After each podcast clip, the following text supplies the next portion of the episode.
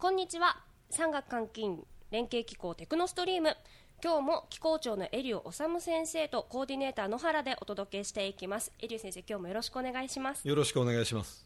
そして今日のゲストは生命応用科学生命物質科学分野片山幸太先生にお越しいただいてます。よろしくお願いします。よろしくお願いします。さあそして今日のおやつは京都のこれは一体何でしょう？クッキーにクリームみたいなのが挟んであるという。東だね。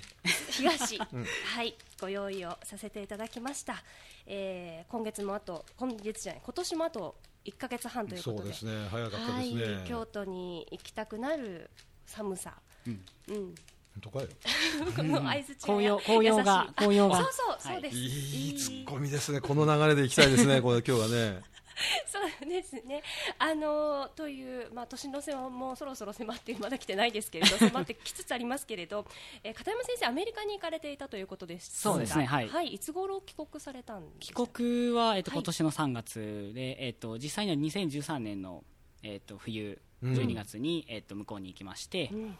今年の3月ですね、うん。まあ、正式にはあの名工大に、えっと就任したのが1月なんですけど、えーはい、あのそこからもうあと3か月ぐらい向こうにいましてっていう感じですね。今年はじゃあ激変の一年だったんじゃないですか？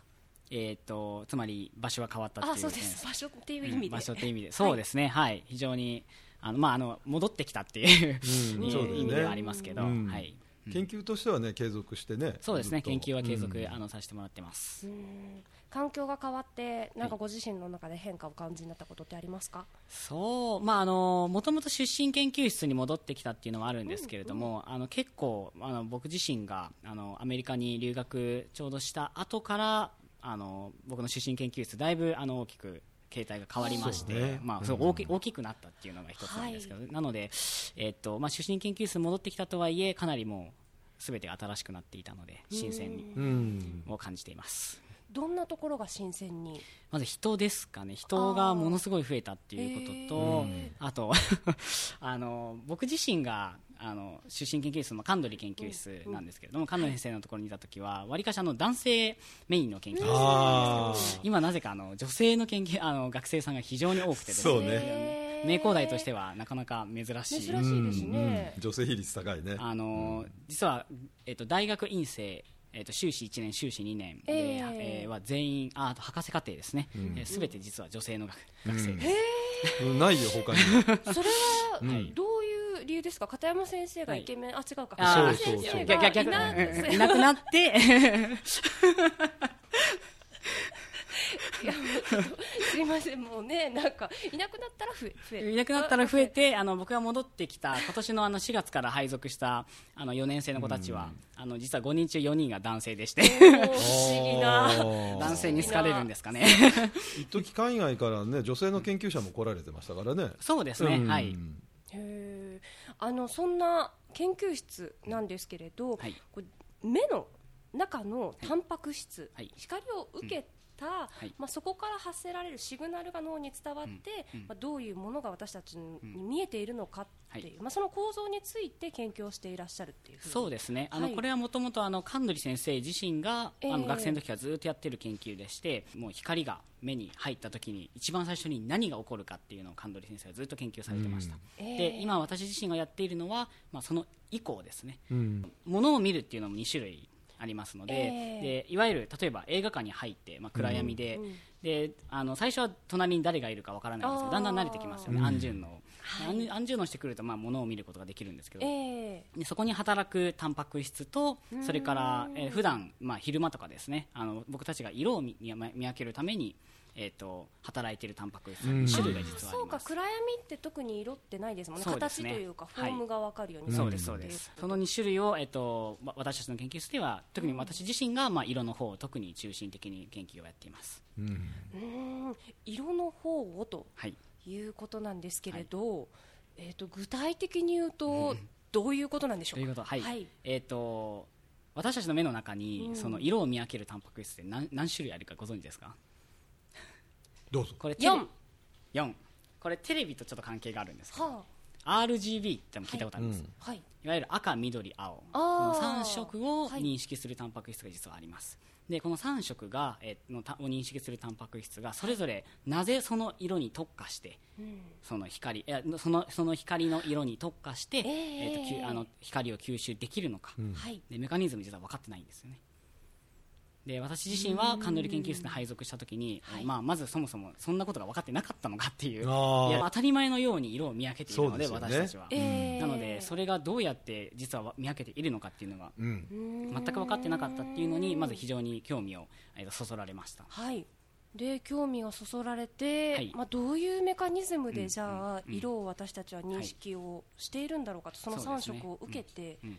それって今こう世界的にとか研究的にどのぐらい進んでいるものなんですか？は、えー、と基本的にはもうカンドリ研究室しか行っていないっていうか、うん。まあ、カンドリ研究室が世界をリードしているっていう感じですかね、わお。うんはい。で実質どこまで分かってるどこまで？もえーとうブルーを見たのは片山先生が世界で初です。あのようやくなので、えー、とその一番最初の段階で、ええそのどうやってその別々のひあの光の色を見分けるかっていうところまでが、えー、とおおよそ分かってきたっていうのが今の現状ですただしそこから今度はどうやって脳に伝えていくのか。最終的に私たちは色色であったりものを認識するのは脳で認識しているので、ええーーとまあ、どうやってその要するに光情報ですね。色の色の情報を、えー、とシグナルとして伝えているのか、えー。で今そこまで拡張しようという研究を今行っています、なるほど。じゃあそのタンパク質がどういうふうに外からの光を3色の色を、はい。まあ受けているのかというか、はい。吸収しているのかというところまでは、はい。今の研究では分かっていて。そうですね。おおよそ、えー、とカンドリ研究室で、まあ、私自身も含めて、えー。えーとやっていた研究で、うん。ようやく分かってきたっていうのが今の現状で、はなるい、ほど。でそこから脳に伝わるまでのシグナルっていうところをそうですね。解析をはいしていらっしゃる、インプットとアウトプットの、えー、と今はアウトプットの方にうん。広がる、えー広げようっていうのが現在の研究になります、なるほど。先ほど少しその青色の部分のはい。そのシグナルの、うんえー解析というものを、うん。片山先生が今進めていらっしゃる発見をされたっていうふうなお話が、えー、と正確に言いますと、ええあのまあ、タンパク質自体はもともとあの存在しているっていうのはもう分かっているので、えええーとまあ、もともと私自身は学生の時は赤と緑を実はやってたんです。うよ、ん。で赤と緑は実は研究としてはやりやすかったです。というと？えー、とやっぱりこういったてあのタンパク質の研究をするためには、まあ、タンパク質を取らないといけないんですよね。であのーでえっ、と僕たち僕僕たちは実際タンパク質を作っているんですよ。細胞培養細胞と呼ばれるがん細胞を用いて、はい。でえっとやっぱりある程度その構造解析っていういわゆる解析を行うためにはタンパク質の量が必要になるんですけど、うん。非常に取るのが難しいタンパク質ですこれは。えっと逆にえ青だけじゃなくて赤もはい緑、もすべて3色すべてです、でその中でも青は特に、えーとまあ、量が少ないっていうことがあったのでまずは赤緑から始めようと。であの結局研究がその世界的に行われてない一番の理由は、えー、とこれ光を吸収するタンパク質なんですよね、うん。で目の中ではこういったいあのタンパク質が光を吸収してで1回シグナルを送るとタンパク質が死んじゃうんですよ。で、えー、と実は目の中ではそれをもう1回再生してくれるシへステムがあるんですけえどすごい。試験管の中ではそれができないんですよね。はあ。ですので、えっと、実験を行う直前までは光を当てることができないつまり暗室で実験を行わなければいけない。あ はい、はい、ですのであの、まあ、アメリカの時もそうでしたけど、はい。ほとんどあの1回実験を始めるともう暗室に閉じこもりそうだね、はい、研究をずっとああその光の刺激が入ってくるわけですけど、はい。そのタンパク質が受けるスペクトルのバンドっていうのはある程度広いもんなんですか？それとも非常にシャンプーなもんなあえっんですか、と非常に広いです。あそうですか。はい。まあ、ですので私たちは逆に言うとこれだけ幅広いわずか3色しか持ってないんですけど幅広い、えっと光のなるほど。光じゃあ色か。色を認識することが実はでき、可能になってます。あの先ほどその緑や赤の方が、まあ、生成しやすはい。はい。いにもかかわらず、はい。青の方のタンパク質うんに今こう的を絞ってとりわけ深くこう研究進めてらっしゃるということなんですけれど、えーっとまあはい。正確に言いますと、まあええ。赤、緑がまずその私自身が博士課程の間に、えっとまあ、成功しまして、やっぱ青だけはずっと残ってたんですけど、えっと最近それがようやく青が完了したっていうことで、んまあ、今は、まあ、青もそうですけど、まあ、3色すべてですね今網羅的にうん。行っているっていうのが現状です。じゃあそのタンパク質を生成することが3色とも可能になった。そうですねはい。うん。で安定的にはい。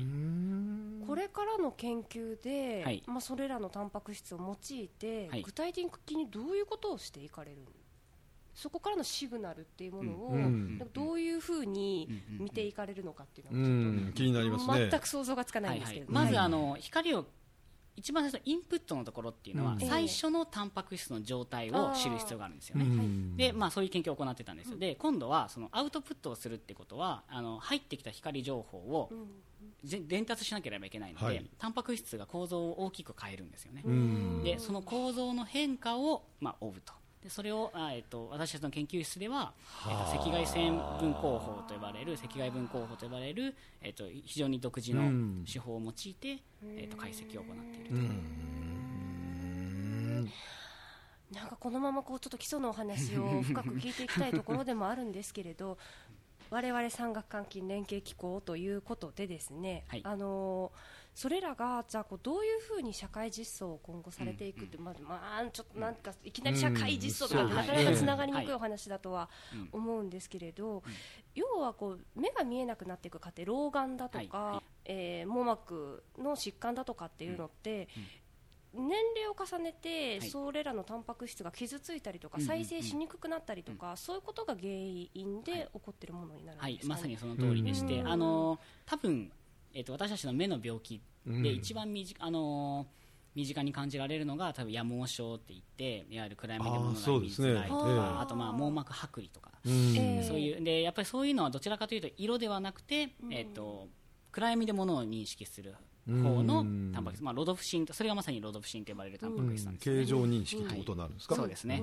うん。うん。そのロドプシンがやはり疾患を疾患というか、まあ、あのダメージを受けてしまったりすると、あ目の病気になってしまうんですよね。で、あの今実はあのえっとこの生化学の分野では、うん。iPS 細胞っていうのは非常に活発に研究が行われてますけど、えっとまさにあの理研ではそうん。の iPS を使ってその再生しよう目の再生を。一番トップで多分あはい、はい。あのうん。トップっていうかまあ一番あのいわゆるトッププロジェクトみたいな形で動いている感じですね。うん。で私たちもなので、えっとそういったどうやって構造変化が起きるかとか、うん。あと、えっと実際にこのタンパク質がえなぜ光を吸収できるかっていうと、うん。タンパク質だけでは実は光を吸収できなくてですね、ええ。はい。あのレチナールと呼ばれる、うん。まあ、いわゆるビタミン A の、まあ、親戚にあたる化合物が実は光を吸収してます。ほう。でですですので、えー、と例えば目が疲れてくるとビタミン A を摂取しなさいってええ。まさにそういうことでして、やっぱりビタミン A が不足してしまうとタンパク質が結局再生されないので、うん。ーへえ光を吸収することができなくなってしまう。と、うんうんうん。うん。ただそのどうしても疾患が起きてしまうとそのビタミン A を結合できなくなってしまう可能性があるんですよね、はい取り込むことができない、うん。そうするとそういった類似のような化合物を合成しようっていう方向になります、でそういうのはやはり構造レベルでタンパク質の構造レベルで明らかにしないと、ん。結局作るか化合物側も、えー、と見ることができうないので、ん。やみやみくもに作るのはさすがにそう難しいのでですよね、はい、えだからそうですねいわゆる目の病気っていう観点で見ると、ええーまあ、製薬会社と結構やっぱり共同研究してる人が結構多いんですけど、えはい。それはやはりどういってあのいわゆる新しい化合物を合成するっていう方向にも行ってますし、実際には私たち、えっと、私自身は、えっとまあ、アメリカに留学していたアメリあの留学先が割、あのええ薬学部でしたので、えっと、現在はむしろそこのあの留学先の研究室とうん。共同でそこが結構あの企業とつながっているので。国内企業的にはどんなアプローチがあるんですか？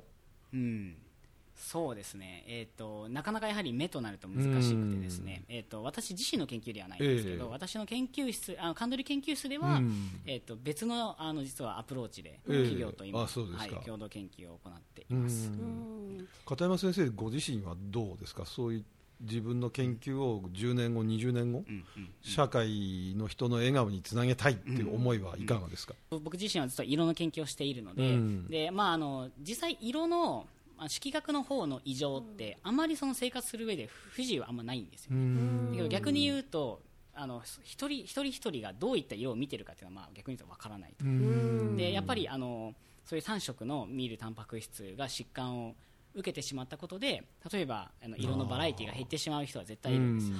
でそういった人たちに、まあ、少しでも、まあ、例えば色をもより幅広く見えるように、あのちょっと化合物を作れるよううなんうん。アプローチ。そのための、まあ、構造解析を現在私は行っていると思っています、うん、なんか目薬さしたらね、はっきりはっきり見えるようになったぜみたいな、すごい理想的ですね、ええ。うん。やっぱり色って楽しみが非常に、うんまあ、最初の紅葉ってまさにあの紅葉っていうのは赤とか緑とか非常に綺麗じゃないですか、うん。であれ色が見えない人は、ね、やはりね。楽しむことができないので、うん。うんそうですね。なんかちょっと鳥肌が立つようないやそうね、壮大な夢ですよね。夢ですね、うん。お話を聞かせていただきました。そろそろお時間迫ってまいりましたがエリュー先生お一言いただいてよろしいでしょうか、うん。まあ、こういう壮大な夢に非常に若い頃からねチャレンジをしていただいていて、まあ、私も若い頃から、まあ、副学長とかやっていたので、あの存在は存じ上げてたんですよ。で、まあ、神取先生からもいろんなお話をいただいててはい。あの非常に応援していきたい一人であるんですね。でもっともっと産業界の方にもいっぱい宣伝もさせていただきたいし、でいいやパートナーねこの変なごつくばりじゃなくて本当にすすごく長い間、一緒になって親身になって、あの人のため目のためっていうかな。で目ってその外からの外界からの窓口じゃないですか。そうですね、はい。でまあ、言葉もそうだけど耳もそうなんだけど目っていうその光の情報というのはものすごく膨大なもんだと。でそれを構築していって社会をもっともっと平和に、はい。そして素晴らしい世の中に貢献していただけるなっていうのは今日は本当に夢を持たせていただきましたね。